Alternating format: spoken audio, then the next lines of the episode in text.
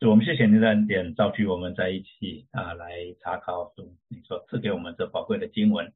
主啊，您知道带领查经的人非常的有限，主啊，我们一起学习啊，有我们认知上面、能力上面的缺陷啊，跟不足。主，但是我们这次要赞美你的名，主，我们要称颂你的名，感谢您，因为您将你的灵赐给我们，主啊，住在我们里面，做我们的导师，引导我们，开我们的心窍，主啊，我们就真是欢喜领受啊，巴不得这一段的时间，主啊，再一次啊，敞开我们的心窍，主啊，开我们的眼，开我们的耳，主啊，开我们的心，主啊，叫我们在思考神话语的时候明白。主啊，在这幕后的时代，你对我们所说的话，把底下的时间恭敬来交托、仰望、交给恩主，愿主垂听我们的祷告，与我们同在。谢谢主，奉耶稣基督宝贵圣名，阿门。好，我来分享这个画面。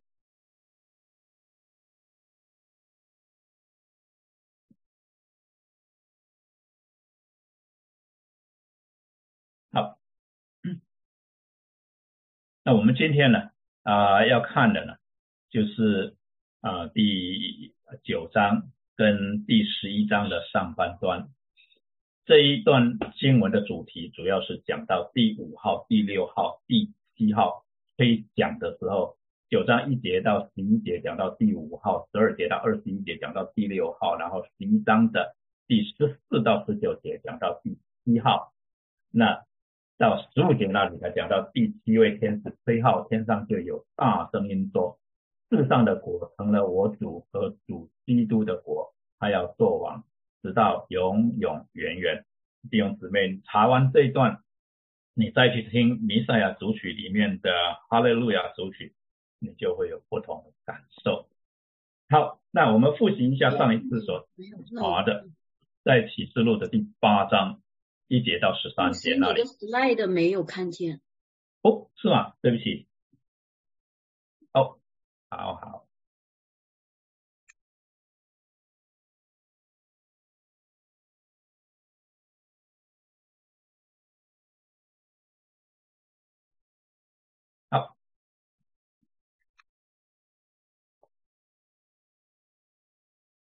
好，这我们很快复习一下上一次我们。所查的主题就是神的号筒吹响的时候，上一章第八章一到十三节，我们查到第一号到第四号，我们归纳出来一个基本的真理，就是主的心是宁可万人得救，不愿一人沉沦，因为我们知道那一些的灾难的降临是叫人悔改归向他，就像在旧约的时候啊，先知的时候呢，神差遣或者说神使用亚述王。啊，跟他的部队呢，来希望说以色列能够归向他，但是以色列没有悔改，那神就不允许亚述王去啊攻犹大，希望犹大能够看到以色列的遭遇的时候，他们悔改，可是犹大也没有悔改，后来就啊被巴比伦给灭了，所以神的心其实。他降灾是愿意人能够悔改归向他啊，不愿意人沉沦。那我们归纳了几个属灵的原则。第一个呢，其实神已经应允信到圣徒的呼求，最终必然会为他们所流的血来伸冤。第二个呢，当人的罪恶满盈的时候，神的审判必然骤然降临。第三个，讲到末日的号角已经逐一吹响啊，所以审判之前。很多的灾难其实都是助人悔改的警钟啊。好，那我们查经的顺序呢？我们跳过了第七章，因为第七章是对天上敬拜的一个描述，而我们现在是照着七号，哎，七运七号七晚的顺序先查这三个系列。那所以今天我们就要啊看一号的第二个部分，就是五号、六号跟七号。那就是啊第八呃就是第九章啊跟第十一章的后半段，然后我们下一个礼拜呢，我们就要跳到七晚啊，我们要跳过十四十五课，呃不跳过第啊十章跟十一章的前半段，然后跳过十二章到十四章，我们要跳到第十五章来看好了，跳到第十五章来看。好，那我们看今天的经文，首先第一节到第十一节是描述到第五号吹响的时候。我们来看经文，第一节开始这么说：第五位天使吹号，我就看见一个星从天落到地上，有无底坑的钥匙赐给他，他开了无底坑，这个他当然就是指那星了哈。便有烟从坑里往上冒，好像大火炉的烟，日头和天空都因这烟昏暗了。有蝗虫从烟中出来，飞到地上，有能力赐给他们，好像地上蝎子的能力一样，并且吩咐他们说，不可伤害地上的草和各样新物，并一切树木，唯独要伤害额上没有神印记的人，但不许蝗虫害死他们，只叫他们受痛苦五个月，这痛苦就像蝎子蛰人的痛苦一样。在那些日子，人要求死却不得死，愿意死，死却远避他们。蝗虫的形状好像预备出战的马一样，头上戴的好像金冠冕，脸面好像男人的脸面，头发像女人的头发，牙齿像狮子的牙齿，胸前有甲，好像铁甲。他们的翅，他们翅膀的声音好像许多车马奔跑上阵的声音，有尾巴像蝎子。尾巴上的毒钩能伤人五个月，有无底坑的侍者做他们的王，按着希伯来话名叫亚巴顿，希腊话名叫亚波伦。好，那这啊一共啊十一节的经文讲描述了第五号飞翔以后的一些事情。那这里讲到一颗星从天落到地上，那我们来推论这一颗星可能是指什么？这里。啊，先知书里面跟在启示录里面讲到从天落到地的啊，在呃以赛亚书十四章那里讲到这个啊佩罗基顿的王哈佩罗王，他讲他像一颗明亮之星，早晨之子啊，他你何竟从天坠落？你这功败列国的何竟被砍倒在地上？所以这里哈，我们看到一颗星从天坠落。啊，那呃传统的教会领袖啊，传统的圣经啊学者呢，就解释用啊这段话了哈，来解释撒旦是啊怎么一回事啊。那当然这里呢啊是有一点的隐身了哈。那在启示录十二章九节那里讲到大龙就是那古蛇，名叫魔鬼，又叫撒旦，是迷惑普天下的。他被摔在地上，他的侍者也一同。被摔下去，所以这颗星呢，呃，看起来呢是反派的哈，是这个啊与神作对的哈。那掉落通常是一种负面的描述哈，好像从上面被摔下去啊啊，否则的话不会用掉落这样子的一个描述，所以我们推论恐怕可能指的啊就是魔鬼或者魔鬼的使者啊。那无底坑到底是什么地方呢？因为在路加福音里面也有提到无底坑这个词，鬼就央求耶稣，就比如说赶鬼哈，那鬼就央求耶稣不要吩咐他们到无底坑去。那无底坑下文呢，abyss 呢，这个我们英文翻成 abyss 就是很深的地方啊，很深的地方。那在传统上呢，就是魔鬼跟邪灵居住的所在啊。这同一个字呢，在罗马书里面翻成阴间。那我们知道说，犹太人就是希伯来传统的阴间，是指人死后灵魂的去处啊，人死后灵魂的去处。那当然，对于那个地方有不同的描述。上一次我们也提到，在亚伯拉罕的怀里啊，就是路加福音十六章那里的 bosom of Abraham。那在希伯来文化里面，亚伯拉罕的这个这个怀里是指就是天堂的门口了，就是这个呃这个呃神的家门口了哈。那但是呢，对于人在那边等候哈啊，希伯来传统是讲到有一个地方啊是阴间哈，那这个无底坑呢就是类似那样的一个地方啊，或者说其实就是指那样的一个地方发生的现啊，这是英文现代的翻译哈，那传统的翻译就是翻成 a b 那有什么从无底坑里面出来呢？第二节、第三节说呢，有蝗虫从烟中出来，有有烟从无底坑里面出来啊，冒出来，然后有蝗虫从烟里面出来，飞到地上，那有能力赐给他们，好像地上蝎子的能力一样哈。那但是呢，这些蝗虫出来是要做什么呢？它就是要叫人受苦啊，它不许蝗虫害死他们啊，那些蛰的人哈，就是就是没有神的印记的人，只叫他们受痛苦五个月，这痛苦就像蝎子蛰人的痛苦一样。那这样子的描述哈，其实从前面啊第三节到到第四节、第五节这些描述显显然是回应约尔书所描述的。那么旧约先知约尔书里面呢，他讲到的这些成群的蝗虫是比喻那种强大、残酷、令人闻之丧胆的军队的，其实就是敌军，他们来了是要施行上帝的审判。所以这个形象啊最鲜明的就是亚述啊的军队啊，像亚述的军队啊。一样的哈，啊，他们是很强大、很残酷，而且动作非常快啊，他们动作非常快啊的一个部队哈。那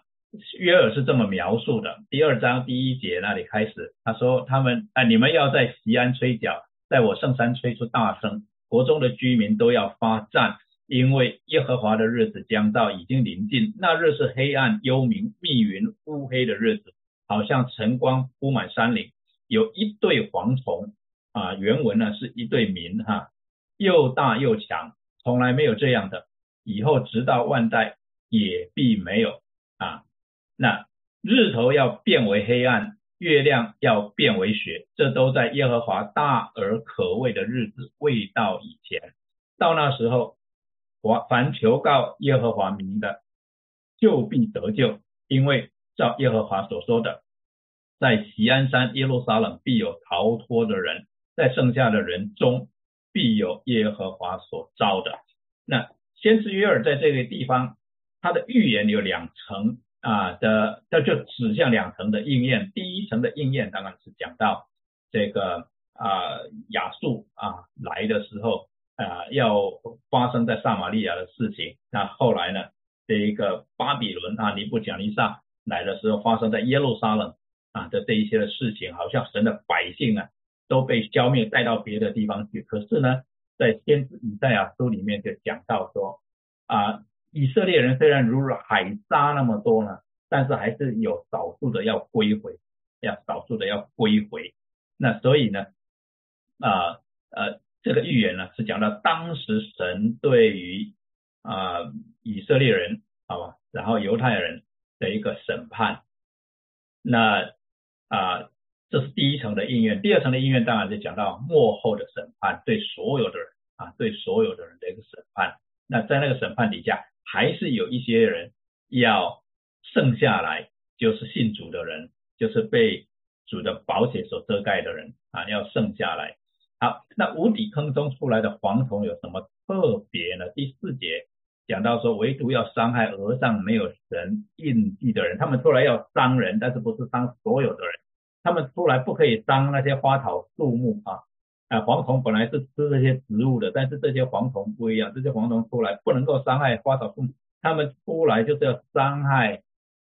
特定的人群，就是额上没有神的印记，没有神的 seal，没有神的 mark 的人啊，那他们有尾巴像蝎子，尾巴上的毒钩能够伤人五个月。我们稍微花点时间探讨一下神的印记。那加拉太书六章十七节那里，保罗讲到，从今以后人都不要搅扰我，因为我身上带着耶稣的印记的 mark of Christ 啊，the mark of Jesus，或者说 the seal of Jesus。这个印记呢，这种 seal 呢或者 mark 呢，是代表一个啊啊代表一个人他的他的 belonging 啊，或者是他他他所属的。主人哈，他所属的主人就是一个仆人身上，他有一个印记，来来来表明他是属于哪一个主人的。那我们保罗说他有耶稣的印记，就是表明他是属于耶稣的。所以保罗常常自称自己是耶稣基督的奴仆，我们把它翻成仆人，其实原文呢直接翻出来就是奴隶的意思，slave 的意思，反而比较不是我们今天所理解的 servant。仆人这个观念，而是啊那个奴隶就是像是属于他的产物属于他的财产啊一样的一个观念哈，因为我们身上带着耶稣的印记，意思就是我们身上有一个属于耶稣的财产的这样的一个 mark，这样的一个 seal 啊，那所以神的印记就是我们是属于神的啊。以弗所书四章三十节那里也讲，不要叫神的圣灵担忧，你们原是受了他的印，等候得赎的日子来到。等到神要赎回来这些人的时候，就是赎身上有他印记的人了。启示录七章三节那里有讲说，地与海并树木你们不可伤害，等我们印了我们众神仆人的额。啊，我听见以色列人各支派中收银的数目有十四万四千。啊，我们到时候会回过头来查第七章那里，我们详细来看啊。那这些都叫我们啊明白神的印记是什么意思，就是在我们身上有属于神的印记。那弟兄姊妹不知道呃具体的啊对这方面有什么理解？我想提醒一下大家，也许记得以弗所书四呃一章十四节那里讲到说，神赐给我们作为得救的凭据是什么？圣灵嘛哈，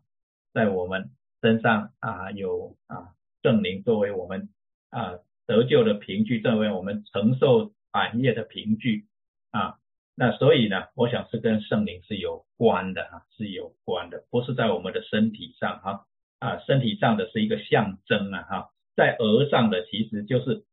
啊，不见得就是 literal，就是文字上面的呃，好像在额上，而是它很明显的意思，一看就知道。啊，一看就知道，不是说啊是遮盖起来的啊，而是是是外面哈啊，别人一看就知道的哈，就一看就知道的。好，那这里讲到无底坑的逝者啊，在第七节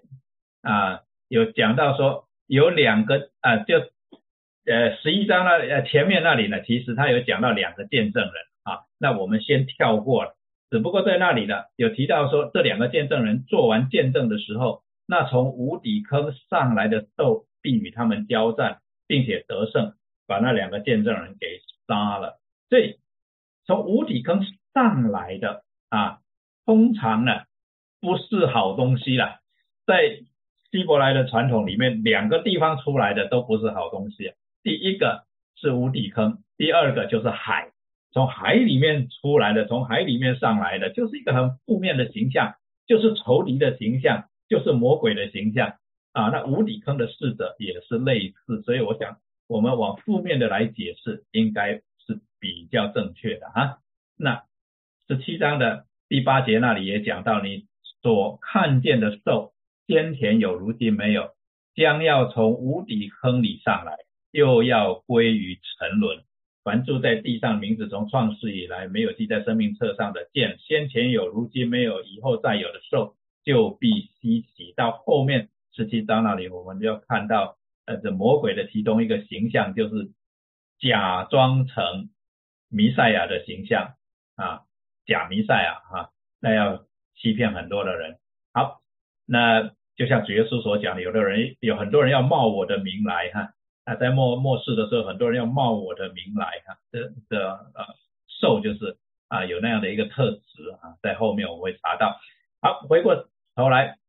我们今天看到讲到啊那个啊亚巴顿啊亚波伦这个词，两个名字的意思其实是啊都是一样的，就是毁灭者的意思啊，一个是希伯来文，一个是希腊文哈，亚巴顿希伯来文，亚波伦是希腊文。那意思都是 destroyer 啊，毁灭者啊，毁灭者。那么在约伯记二十六章六节那里出现啊这个字啊，讲到在神面前阴间显露，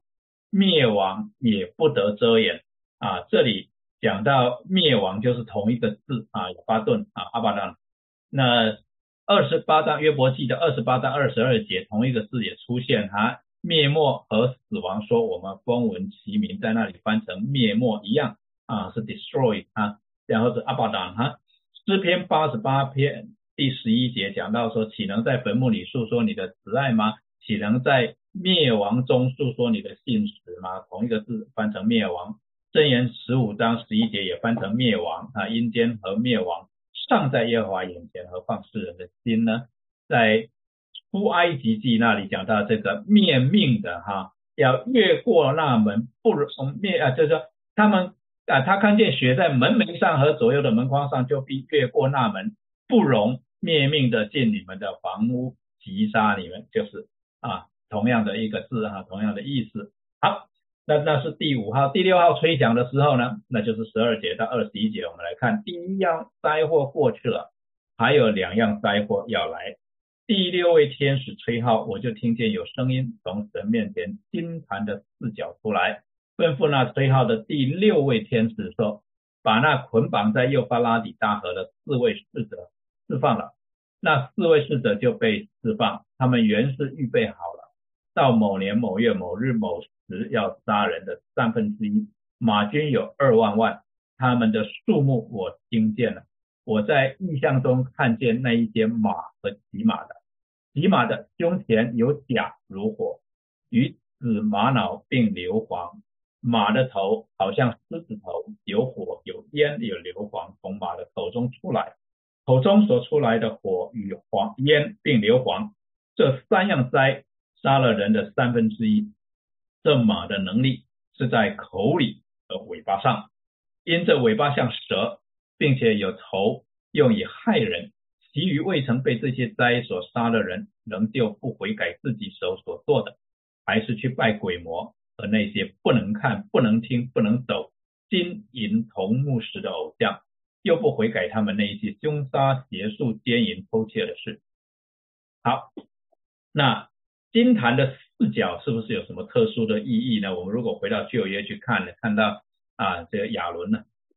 这个。啊，领受的吩咐啊啊，他出来要到啊耶和华面前的坛那里，在坛上行赎罪之礼，又要取呃些公羊哎公牛的血和公山羊的角抹在坛上四角的周围哈。那啊这里的这个呃呃这个就那个那个四四四四面有它的角，但是我们啊来看哈。这里的角呢，不是指角落，而是号角的角，四个 horn 啊。他这里讲的是讲四个 horn 啊。那呃，在启示录里面有三个数字是特别的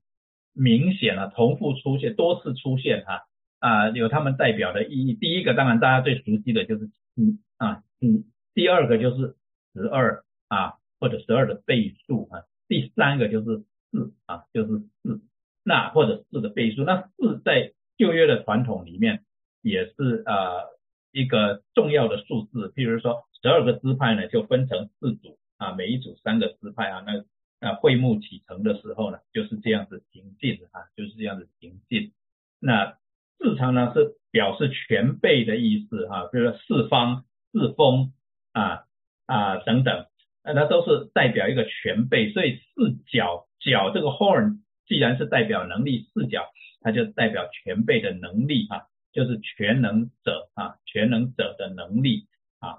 那在呃第八章第三节，我们上一次查的那里讲到啊，另有一位天使拿着金香炉来，站在祭坛旁边，有许多香赐给他，要和众圣徒的祈祷一同献在宝座前的金坛上，那香的烟。和众圣徒的祈祷从天使的手中一同升到神的面前。他在这里描述我们上次讲过那个祷告哈，这个 offering 啊奉献哈，就祷这个奉献的祷告哈，这样升上去哈。那我们可以理解到哈，好像就是神已经在预备啊这个审判呢，是一个非常可怕的审判，因为呢这些的 offering 呢已经。到了上帝的面前啊，到了上帝的面前，那么啊，我们相信这一段呢是在啊描述到这一个号一个号的吹响是越来越接近审判。我们的第七号啊，第七第七号第七晚都讲到就是审判了嘛哈，在这里呢是期盼罪人能够悔改归主。那这里讲到有声音从神面前金坛的视角出来啊。这吩咐天使是表明什么呢？表明说这一些是从上帝或者从主耶稣基督来的指示啊啊，这是从宝座来的指示。那他这里又讲到捆绑在伯拉大河的四个侍者。如果看英文的翻译或者是新译本，呃，是新译本嘛，或者是啊中文本的新的这个啊的翻译的话，伯拉大河现在已经都改翻成它原来的名字，就是幼发拉底河，或者说现在的名字了哈，幼发拉底河 （Euphrates） 啊，Euphrates。那十五节讲说，那四个逝者就被释放，他们原是预备好了，到某年某月某日某时要杀人的三分之一，就那个啊。四位逝者啊，原来是被限制住的哈。那讲到从那一个地方啊，或者说在那里的四个逝者，好像从外面来的，而这四个逝者显然不是好东西啊，显然不是好人。他们来了，好像是啊，是是来这个制造啊恐怖的啊，制造恐怖，那捆绑在啊，所以一开始被捆绑在被限制在那个地方，这种的描述就是。啊，对仇敌的的的这种的逝者的这种啊描述，所以我们想应该负面的解释啊比较合理的啊。好，接下来呢讲到马的能力哈，十七节讲到说，我在印象中看见那些马和骑马的，骑马的胸前有甲如火，并紫玛瑙并硫磺，马的头好像狮子头，有火有烟有硫磺从马的口中出来啊。那口中所出来的火与烟并硫磺这三样灾杀了人的三分之一。我们上次也讲过啊，这个三分之一呢，是表示这个杀了一部分的人啊，就杀了一部分的人啊，则没有把人全部都灭绝。换句话说，没有啊，就有限制他们的破坏啊，他们不能够把人全都灭绝啊，只能灭绝一部分的人啊，那就是。啊，还是预留这个这个回转的空间啊。那这马的能力是在口里和尾巴上啊，因这尾巴像蛇，并且有头，用以害人。等一下我们再来比较这个蝗虫跟马啊这两个意象啊。那未曾被这些灾所杀的人，就包括哪一些呢？啊，其余未曾被这些灾所杀的人，仍旧不悔改自己手所做的，还是去拜鬼魔。和那些不能看、不能听、不能走、金银铜木石的偶像，又不悔改，他们那一些凶杀、劫数、奸淫、偷窃的事啊，所以这一些的人呢，就是像当年呢，在埃及那一些不肯悔改，尤其是啊法老王啊，所以他们的反应跟法老面对实灾的反应呢。有一个非常呃明显的相似点，就是他们硬着心的哈，这个 hardness of the heart 这种硬着心，就是啊他们坚持不改变他们的想法，不管证据怎么样呈现在他们的面前，那其实也是今天的情况不是吗？今天啊 就是整个世界哈越来越陷入这种的光景，我们啊看到今天可能。跟三四十年前一个啊程度上的区别就是啊今天很比过去严重的多，就是我们先下结论，然后再来决定我们要看什么证据。那即使所有的证据都是与我们的结论是啊有冲突的啊，我们宁可拒绝所有的证据，另外去。啊，这个找假的证据来支持我们已经做的决定啊。那在这个啊，那心理学家早就已经点出我们人的软弱，就是我们运用我们的理性啊，最主要不是在于分析我们的选择，然后呢做一个最好的决定。心理学家指出，我们人的软弱是。我们常常是凭着直觉做了决定以后，再用我们的理性为我们已经做的决定来辩护，这个就是叫做硬的心的 （harness of the heart 啊。我们依据心中的呃喜好啊，先依据我们心中个人肉体情欲的好恶哈喜好或者厌恶做了决定以后。我们再用我们的理性去为我们已经做的决定来辩护，这叫做硬着心，叫做硬着心。那人很难意识到自己的心硬啊，因为我们心硬的时候，我们不会认为自己是错的，我们的假设就是说我们是对的，或者我们所做的决定是对的。我们站在这样一个假设的基础上啊，来啊解释我们所看到的一切。所以呢，就像那一些高举着替天行道的旗子进行烧杀掳掠的人一样啊，这种心硬的极端就是那个样子啊，就是那个样子。所以我们如果不警醒，都有可能像他们一样啊，只是我们的影响比较小一点，可是我们周围的人会受到很大的伤害啊。所以我们常在主人面前啊检查我们的心哈是不是硬的啊。好，那我们来比较一下第五号的蝗虫跟第六号的马军有什么相似的地方啊？那很有意思啊，就是它好像就这样读下来，好像它是在重复类似的描述，可是呢。先描述的是蝗虫，后描述的是马军。那蝗虫我们比较熟悉，因为在埃及的时代里面有蝗虫，同时在先知约尔书里面讲到末后的时代的时候啊，讲到审判的时候，他有讲到蝗虫啊。那很快第一个呢，呃，第五号的蝗虫，它的描述是形状好像预备出战的马一样啊，它们翅膀的声音好像车马奔跑的声音。那么第六号的马军呢，它形容就形容他们的数目啊，有二万万。啊，第蝗虫的牙齿呢，像狮子的牙齿，而马的头呢，又好像狮子的头。那有时候我们就觉得说，约翰好像看过的东西不多，都看过动物不多了哦，好像一些东西看起来都像狮子，是不是比较凶的？看起来就狮子。可是不管啊呃，我们怎么样在这个地方这个这个揣摩哈。当他描述这些都像狮子的时候，你就知道说他们有共同的这种特性啊，就是狮子的这种特性，凶猛嘛啊，凶猛。蝗虫也很凶猛，马也很凶猛啊。那蝗虫是从烟中飞出来，马军呢，它是口里面有火、有烟、有硫磺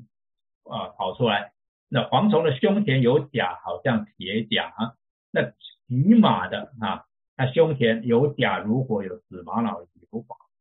呃，蝗虫的尾巴像蝎子，有毒钩能伤人五个月。那马的尾巴像蛇啊，有这个这个尾巴有头啊，可以用以害人啊。所以呢啊，比较起来，蝗虫跟马军其实蛮类似啊，蛮类似，只是蝗虫没有人骑啊，马有人骑啊，所以是马军哈，不是单是马。有有有骑在马上面的哈，有骑在马上面啊，那啊这个是啊他们的比较。那接着呢，就有一些解经的人呢，或者有一些读经的人啊，就是啊会进一步的想要探讨说第五号中的蝗虫这样子，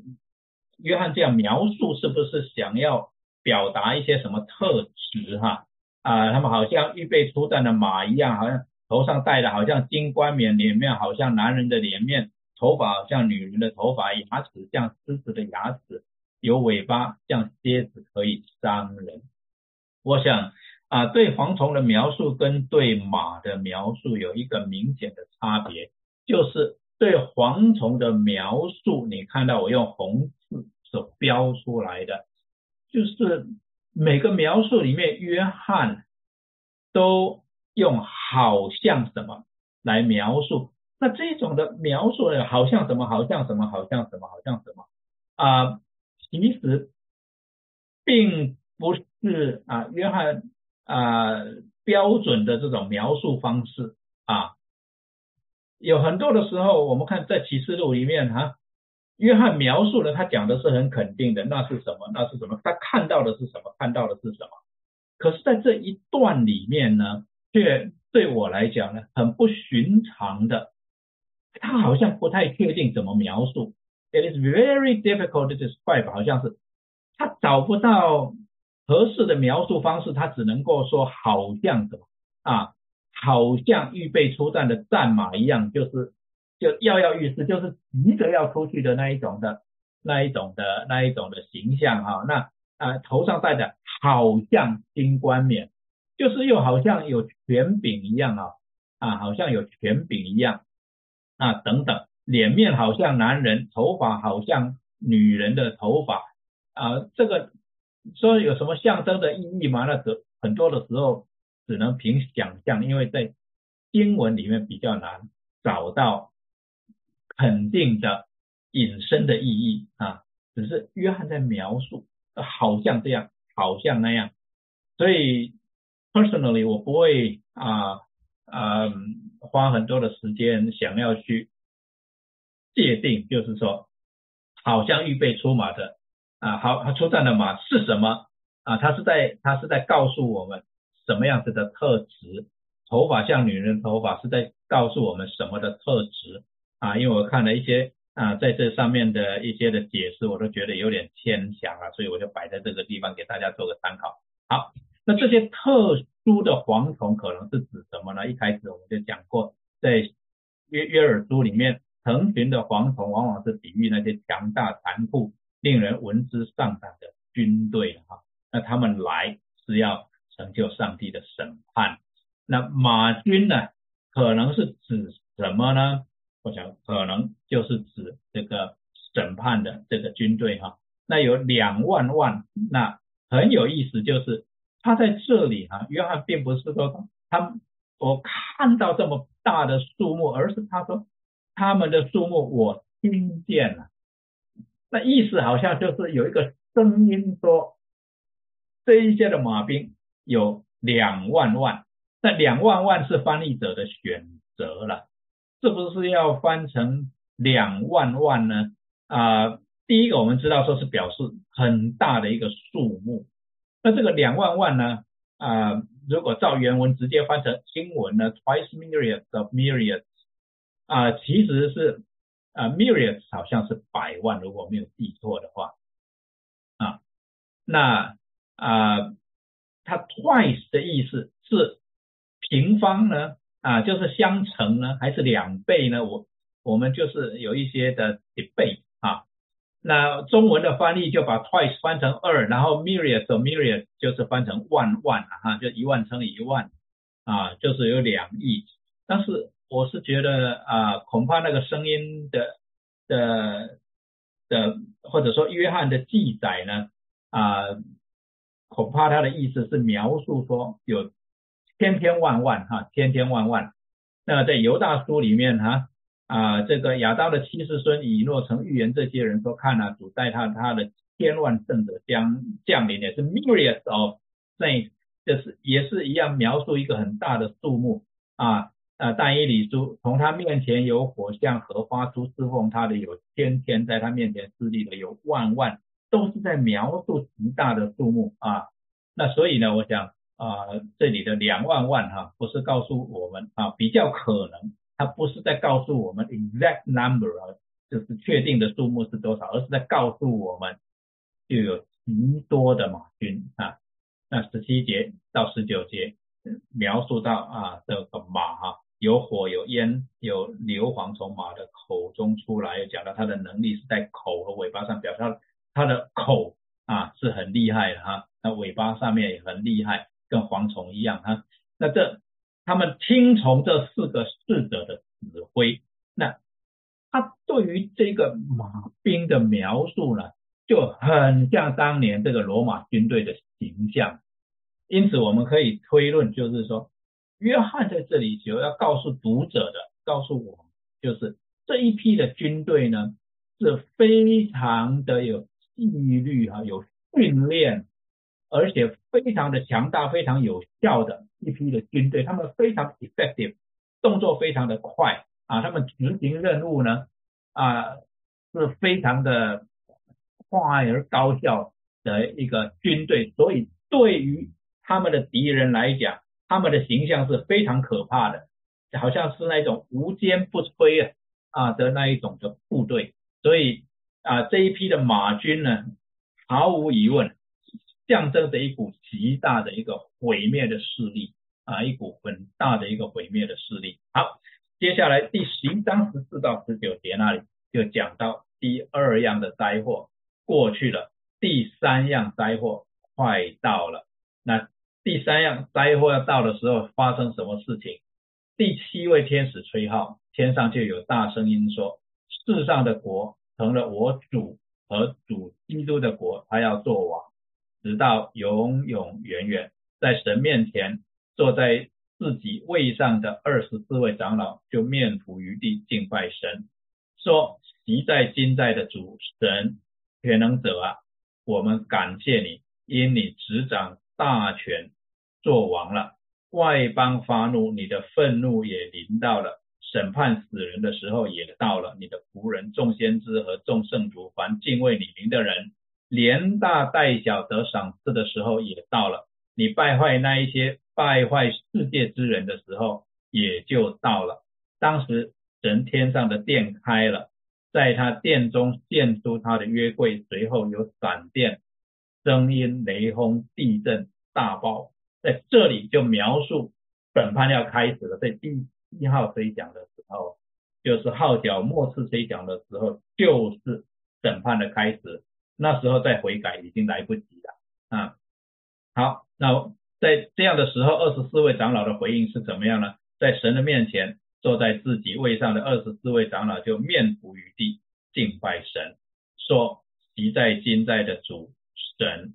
全能者啊，我们感谢你，因你执掌大权，做王了。”啊，我想这里呃，习在今在的主神应该是两个称呼哈，主神全能者一共三个称呼啊。那外邦发怒，你的愤怒也临到了，审判死人的时候也到了，你的仆人众先知和众圣徒凡敬畏你名的，连大带小怎么样呢？得赏赐的时候也到了啊，你败坏那一些败坏世界之人的时候也就到了。好。那个时候也到了，讲到是审判死人的时候到了，仆人得赏赐的时候到了，败坏或者摧毁那一些败坏世界之人的时候也到了啊！他连续讲了三次，时候到了，时候到了，时候到了，所以就表示那时候要发生的事情，很明显的是讲到审判开始了啊！所以约翰看到神在天上的殿开了，殿中有什么显现出来？他怎么描述这个审判的这个？形象就是法庭的形象，法庭的形象，他描述的是周遭的形象。当时神天上的殿开了，在他殿中出现他的约柜，约柜是代表神与人立约啊，那个关系啊。那所以审判好像就审判是照着神与人的约定啊来审判的。如果你没有做到这一点，那结果就是这样啊，结果就是这样啊。随后有闪电、声音、雷轰、地震、大爆啊！那这里啊，我们看到在其实啊，在圣经里新约里面都有多数的里呃这个描述，旧约里面也有。那尤其是描述啊神审判的这个场景哈啊，都总是把我们带到他的宝座前嘛，带到他的宝座前，就是带到圣所里面的至圣所啊。那对我们这一些有 access 到施恩宝座前的希伯来书这样子跟我们描述，弟兄们，我们基于耶稣的血得以坦然进入至圣所，是借着他给我们开了一条又新又活的路，从幔子经过，这幔子就是他的身体。那当初摩西的吩咐啊，就是讲到要使幔子垂在钩子架，把法柜抬进幔子内。这幔子要将圣所和至圣所隔开，又要把施恩都安在至圣所内的法柜，所以在至圣所，在在这个约柜啊前面，或者说你看到约柜，其实就是在至圣所里面了啊。我也在其中为约柜在啊列王记上啊，我也在其中为约柜预备一处，约柜内有耶和华的约啊，就是他领我们列祖出埃及地的时候与他们所立的约，所以这里。啊啊，就让我们看到在啊呃第七号啊吹响的时候啊，我们就除啊主生于啊上帝的宝座前，那么啊约柜呢作为审判的一个基础啊，那那里有闪电、声音、雷轰、地震啊大爆，这些总是象征着上帝。可畏的领导啊，可畏的领导，awesome presence 啊，那啊，那回过头来看约尔书所提到的蝗虫，其实上帝也指引老百姓怎么样做可以免去这样的灾难，或者避免这样的灾难。那个时候，神的命令就显明出来，让以色列人知道啊。那所以在幕后的世代当啊，我们刚刚呃看到第五号的时候，蝗虫出来；第六号的时候，马军出来；到第七号就来不及了啊，到第七号就来不及了。那啊，这个我等一下啊啊，在十二节到十四节那里讲说，耶和华说：虽然如此，你们应当进食、哭泣、悲哀，一心归向我。你们要撕裂心肠，不撕裂衣服，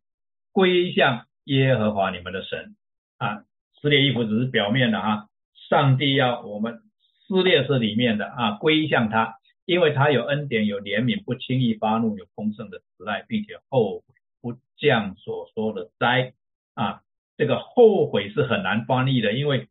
啊那个意思就是他改变心意哈，上帝就不把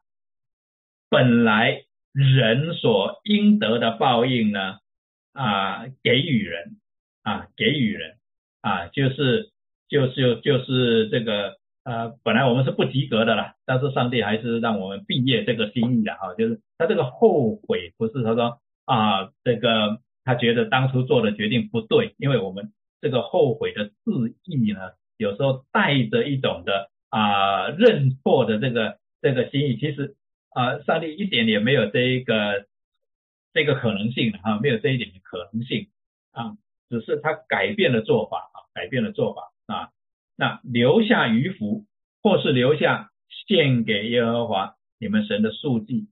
和奠祭，也未可知。就是他悦纳你们的，虽然神斥责以色列人说，你们这些人献祭都是献的假心假意啊，所以呢，他不悦纳这一些的献祭，他要人从心里面向他悔改。那么先知约说，当你们心里面悔改的时候呢？神可能就会留下你们献给他的这些献祭，也未可知，表示悦纳了啊，表示悦纳，就让我们再一次想到亚伯跟该隐，是不是啊？所以啊，约尔先知约尔告诉我们，幕后是非常可怕的，但是不要忘记，在那些灾难里面，神还是为我们留下了一个悔改之道啊，因为他。是有恩典、有怜悯、不轻易发怒、有丰盛的慈爱啊，而且他是能会啊，他是有可能会转变他的做法的啊。好，那第七要吹响的时候发生了什么事情呢？世上的国成为我主和主基督的国啊的日子啊，就这件事情就成就了啊。那十八节讲审判死人的日子和得赏赐的。败坏那一些败坏世界之人的例子的的日子啊，的的讲到这些的日子，第十九节讲到神天上的殿开了啊，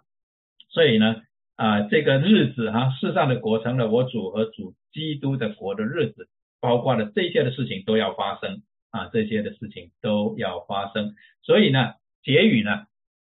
就是呼召我们，我们要归向耶和华我们的神。因为呃，这个审判是非常可怕的。比起审判来讲，审判之前所降的那一些灾还不是最可怕的。降的那一些的灾，其实是正点明了神有恩典、有怜悯，不轻易发怒，有丰盛的慈爱。他降那一些的灾，是叫人悔改归向他啊，叫人悔改归向他。当人悔改归向他。的时候，他会停止那一些的灾难，也不一定，他会停止那一些灾难，也不一定。所以呢，啊，这是先知对我们的勉励。好，那我今天啊，对着经呃旧的经文呢，就先讲到这里啊。不知道弟兄姊妹啊有什么样子的提问或者分享呢？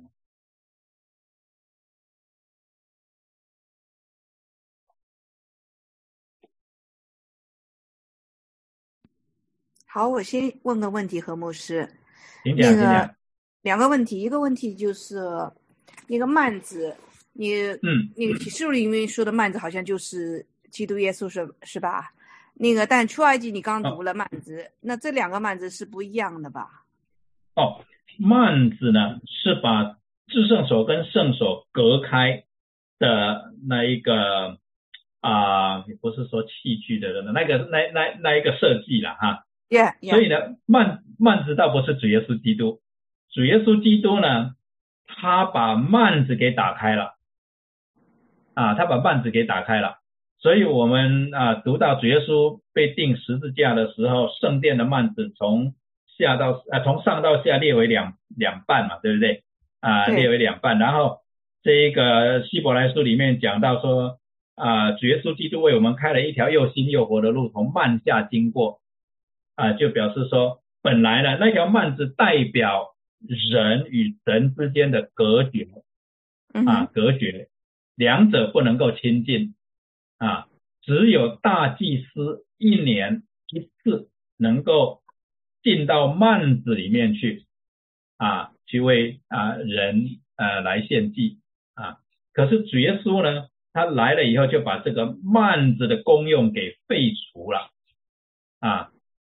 就把那个幔子的功用啊给废除了，叫人能够坦然无惧的来到上帝的宝座前，所以是这个意思。好，懂了。我我可能记错了，所以我其实我刚刚有点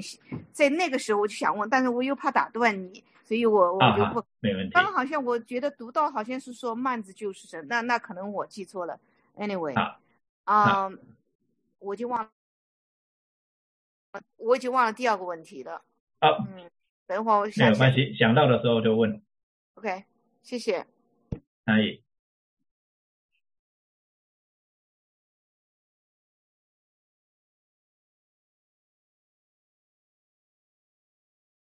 是，我想刚才东岩提到的哈，就是呃呃希伯来书，你你写的那个经文十章十九节，那他是说，是借着他给我们开了一条又新又活的路，从幔子经过，这幔子就是他的身体，所以呢，是这句话估计就是谢谢你，对。对啊，是让他可不因为。因为你说呃一条又新又活的路从幔子经过，这个是很好理解的。然后他最后一句说这幔子就是他的身体，所以我想那个是东岩的问题。嗯，Exactly，谢谢。哦，很好。那我看看我看看，嗯，他没有错。你记得啊啊，主耶稣用他的身体比喻过是圣殿啊，在约翰福音第二章嘛，哈啊那。那希伯来书的作者呢，啊，就把主耶稣的身体比喻成我们啊跟神之间的那个像是一个 bridge 一样，因为他前面也有讲过，啊，耶稣开的路呢是叫我们从幔子经过嘛，啊，他开了一条路，让我们跟神之间不再被幔子隔隔离出来。那之后呢，他就讲到说，那。从今以后呢，我们跟神之间啊的这个关系呢，啊不再是用幔子来隔离，而是用就是啊，好像好像是用主耶稣来隔离，他就他的形象好像是这个样子。这个类似什么呢？类似在啊以弗所书第二章那一个地方讲到，就是说啊。把中间隔断的墙拆掉。不过以弗所书那里讲到中间隔断的墙是指外邦人跟以色列人的差别啦，就是属神的人跟不属神的人的差别。那个墙指的是律法啊，讲的是律法。那在那里讲到说主耶稣以自己来代替律法啊，以后属不属神不再是以行律法来分别，而是以是不是在基督里面来分别。所以确实，在第一世纪的作者里面，他们用不同的方式来描述主耶稣所成就的功，他所啊这个啊扮演的一个角色吧啊，那他又是圣殿，他又是好像那一个啊隔断的会幕，所以会造成困惑的就是啊，其实他主要的意思不是说主耶稣就啊好像代替了那个那个。会幕一样啊，我因为他在另外一个地方有讲过，从慢下经过嘛，啊，所以我想他要强调的重点就是说，主耶稣基督成为我们要来朝见神必须经过的途径。啊，那是 the only way 啊，它是这个道路哈，它是唯一的道路，它是 the only way，就像那个幔子，你没有可能走其他的路到至圣所里面去，你要到至圣所，你一定要穿过那个幔子。In this sense，在这样的一个的一个前提底下啊，在这样的一个语境底下，在这样的一个语境底下，主耶稣就有一点像幔子一样，你必须要经过它才能到施恩宝座前啊，所以啊，容易造成呃困惑的原因就是说，在这里他强调的是 the way 啊，而不是 the block 啊，不是把它隔绝起来啊的那个意思，不知道这样子讲啊清楚不清楚？我懂了，谢谢你。好，Actually，我你先进来，你为我想到这个问题。我还有第二个问题，我先想起来了，就是说到那个说那个献祭啊，说也有可能就是我呃不收了，也也为个儿子 something 来的，所以我因为我本来就不太懂献祭到底是什么样的，所以我因为这个。这句话出来，我就想问，就是说这个献祭跟他说不收献祭，你刚解释了，但是我还是不是很懂。好，啊，先知们向啊耶路撒冷宣告说是你们有圣殿哈，啊你们有献祭，但是上帝对你们还是非常的愤怒啊。为什么神对他们很愤怒呢？就是因为他们整个的生活方式已经离开了当初神借着摩西吩咐以色列人所应该有的那种生活方式跟心态，以及对神的敬拜。那时候的人，他们的献祭已经只是变成一种外在的形式了。所以先知就跟以色列人啊，尤其是犹大人讲说了。你们的献祭神一点都不悦纳，因为你们都是在应付。譬如说以赛亚书的啊五十八章那里特别讲到他们的进食，呃，你们进食的时候呢，你们心里面在想的还是怎么样去欺负人家，怎么样去占人家的便宜。所以先知就是警告啊这些啊耶路撒冷的人、犹大的人说，这些居民说，你们的献祭神其实并不悦纳。因为他看到你们的心里面，看到你们的心里面，那所以呢，约先知约尔呢就说了，如果你们的心悔改了，归向他了，或许神就会看得上你们的献祭了啊。那这个或许其实 imply 就是说你们心悔改了，那么神就会看得上你们的献祭了。那我刚刚讲到该隐跟雅伯，就是在第四。创世纪第四章那里描述人第一次的敬拜，讲的是神他看上了亚伯与他的祭物，却看不上该隐与他的祭物。人总是在前面，就是神先看这个人啊，他的心是怎么样，然后才决定接不接受他的祭物啊。那所以我想啊，刚才啊东岩你。提的问题呢，我是这样子回答，就是说，以色列人他们的献祭，如果只是形式上面的，他们的心其实没有把神当做神，也没有遵循他的旨意去做的话，他们所献的祭物，神是拒绝的，不悦纳的。唯有当他们的心悔改归向神的时候，他们的祭物才会被神悦纳，是这样。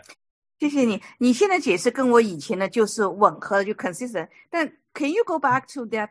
呃，你约好那个时候，你刚刚引用那个，我觉得当时你说的好像跟有这个有点不一样，所以我就 confused 了。Yeah，Can you？Yeah，Can we read it？Yeah，OK。留下鱼符就是留下献给耶和华你们神的数据和那个，那这个有点不一样啊。所以你刚刚解释不是。那个，你你你能不能再解释这里所说就第十四节？Sure，Sure，啊，不一样。他他拒绝以色列人所献的这些祭物嘛，不管是数据也好，奠祭也好，这个定规的这些的这个啊，拿到圣殿里面来的这些祭物，他根本都是拒绝的嘛，啊，那他转意后悔的意思就是改变心意啊，他还是把 blessing 啊，他所谓的呃余福，就是说他其实还是有很多的祝福愿意给老百姓嘛，嗯哼，啊，神向老百姓所怀的意念是祝福的意念嘛，是平安的意念嘛，所以他的意念他其实是要祝福的啊，那。他祝福人怎么知道呢？就是好像人悦纳他们的义务的时候，就表示有和好的关系，有和好的关系呢，祝福就会临到以色列人。这个就是西乃山之约一个呃很主要的的内容嘛，就是我们的关系如果是和好的，那么我的责任，上帝的责任啊，神的责任就是祝福保护他的百姓。那百姓的责任是什么呢？百姓的责任就是遵循他的旨意嘛。啊所以他这里讲到，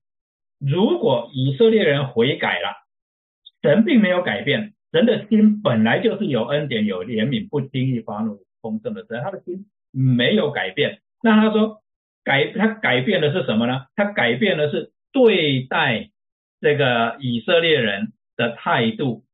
神对待以色列人的态度，完全取决于以色列人是不是这一个。呃，守约啊，是不是遵循啊？他们对不对？哎，守约。我能打断你一下，我我懂你的，但是我就说我的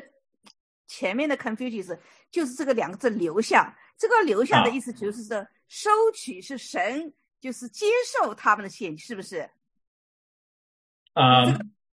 就是那个那神回忆转意留下余福，也就是留给你呃那个把原来的要给那个呃。以色列人的祝福还是给他们，因为如果他们也能也也能回心转意，来，然后这里后面一个留下是 totally different opposite，就是接受他们呃献给耶和华的数据的，是不是这意思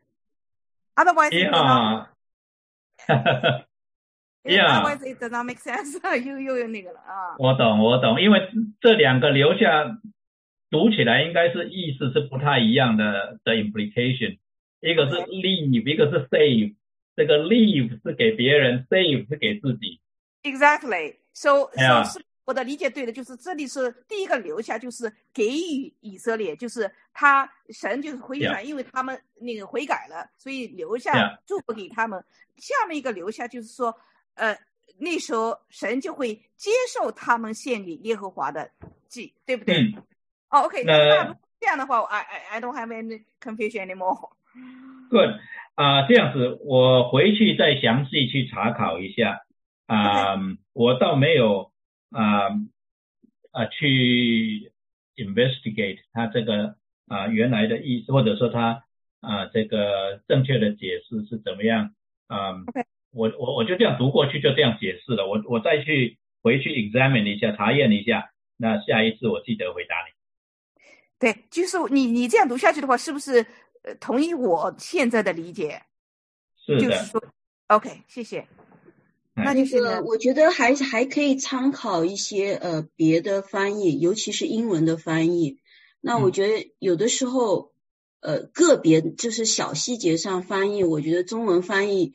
可能可能就说有的地方不难理呃不容易理解了。那刚才我看那个希伯来书。呃，就是刚才那一节呢，我觉得英文翻译就很好理解。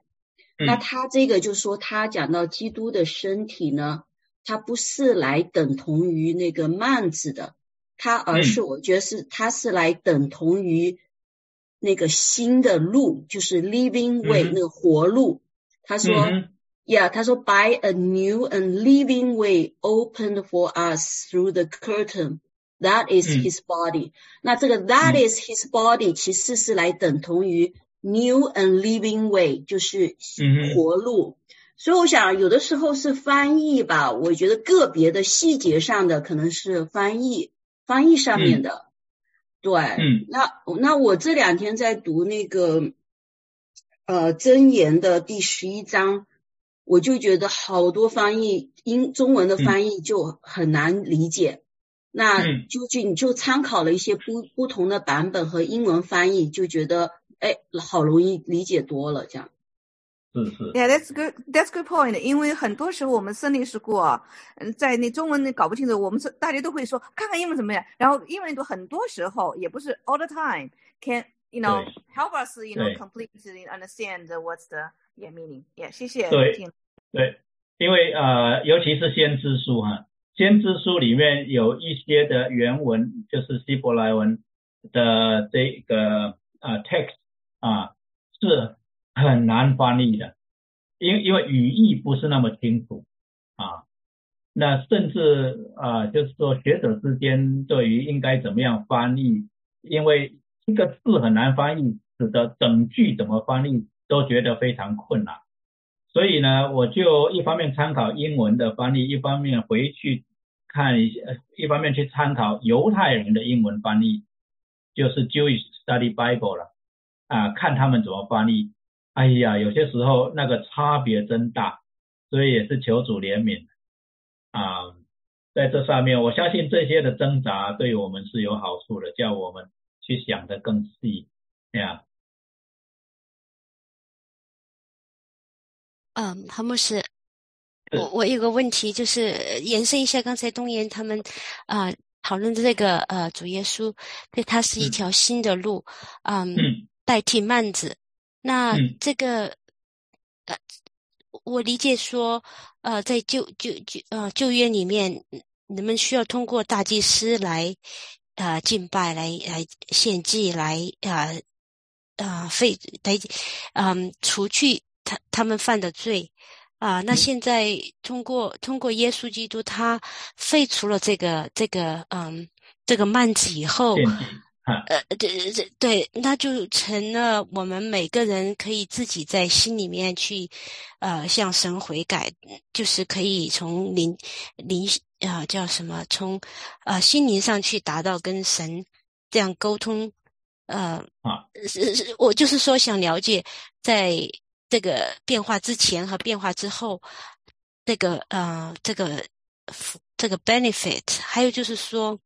想理解说。对我们现在的人来讲的话，嗯，最大的 benefit 是一跟以前有什么不同？嗯，OK，对，能你讲讲这方面吗？好，啊，神拣选了以色列民，跟他们立约之后呢，他对于人对他的敬拜有 specific 的规定哈，就是进入迦南以后呢，敬拜他的地方。是有 specific 的地方，就是在耶路撒冷啊，那么就是要在圣殿啊。那起先他不要大卫啊建圣殿，呃后来呢就还是让所罗门建圣殿。他所要啊呃这个教导的就是说，在呃律法的定规底下呢，人来到他的面前是有 specific 的时间，有 specific 的地点，specific 的方式啊。啊，就是呃，要怎么样做啊？这一些啊，还有呢，specific 的 personnel，有什么事情是大祭司才可以做？什么时候做？要怎么做？在什么地方做？有哪一些事情是其他的祭司都可以做的啊？等等，那老百姓可可以做什么都定规了啊。那么主耶稣来了以后，我们看啊，希伯来书从。啊，应该是第七章一直到第十章那里，我们就发现啊，祭物就是主耶稣基督啊，就是说祭物就是被主所取代了啊。那他一次献祭永远有效，不需要再献其他的祭物。第二个呢，地点就是在基督里面，不是在地上人手所造的殿里面了。第三个时间就是 anytime 啊，那。第四个方式呢，就是借着耶稣基督来到神的面前哈。那所以主耶稣来了以后，他既是那新的永恒的圣殿，他也是我们来到神面前唯一的道路啊。我们也不受时间的限制了，我们也不受方式的限制，也不受地点的限制，我们就是。在基督耶稣里面，随时可以到上帝的面前，这个是两者啊明显的不同。嗯哼，那这种变化是神他的这种设计的变化，设计变化的，在他的计划当中，嗯，是吗？还是因因因因为三位一体的话，从神最开始开始创造世界的时候，造万物的时候，他们就他就存在的。然后那个时候是是没有耶稣。没有基督，没有圣灵的这种描述，是后来，啊，基督受害以后啊，升上天以后啊，降下圣灵，啊，那这种会不会有一种想法是说，这种有点像 Plan A 啊，在在在幔子在在旧约里面这种那些约那些祭啊，给给赐给以色列民，但是以色列民 fail。failed，呃，就是全心敬拜啊，来敬拜神，然后这个 Plan A 就 failed，然后就有 Plan B 出来了，然后这个 Plan B 是就是说，应该是说，就是他能够把我我们，呃，所有的呃呃人归向他的人都都能带向，就是嗯永生，是是是这个设计吗？这种想法吗？啊，actually 呢？啊，是神让人看到说，不管他多少次救我们，我们都没有脱离一个啊一个很悲哀的循环哈。就是每次他救了人以后，人就会又逐渐的败坏，又需要另一次的拯救。所以呢，该隐跟亚伯失败，也不是亚伯的失败了，就是说。该隐跟亚伯之后，亚伯被该隐杀了，神就给亚当夏娃一个新的开始，就是赛特。赛特的后裔到了诺亚的世代的时候，也是一样的败坏，整天终日所想的都是恶事。所以神又审判，又开始一个新的 cycle，就是诺亚一家。诺亚一家到了巴别塔的事件以后，就诺亚的后代啊。到了巴别塔的事件，又显明说他们不听上帝的，他们要自己的一套，所以上帝又呼召了亚伯拉罕。就是人在最败坏的时候，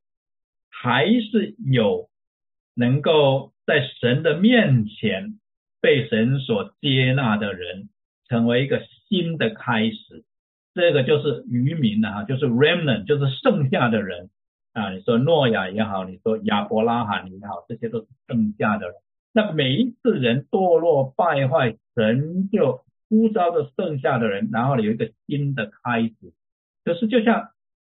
就是这个循环一直没有停止。就是即使是神把以色列人从埃及救出来，那一代的人还是没有进迦南，而进迦南的那一代虽然是非常的优秀，也是。谨守神的律法，就像他们向耶稣呀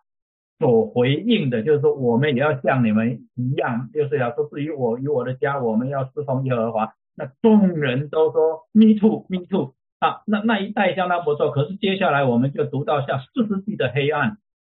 四世纪其实就好像整个人类历史啊，或者说神的百姓的历史的一个缩影啊，就是不断的。逐渐败坏，然后神兴起一位世师来拯救他们啊，然后他们就悔改，然后又是逐渐的败坏。那所以神就借着先知讲，只有一个办法，就是人要重新被造，他要把他的律法写在我们的心上。他讲到要重新创造新的百姓，而且呢，要有一位王来治理他们，直到永远，就是。神界的先知指向幕后有一个新的 plan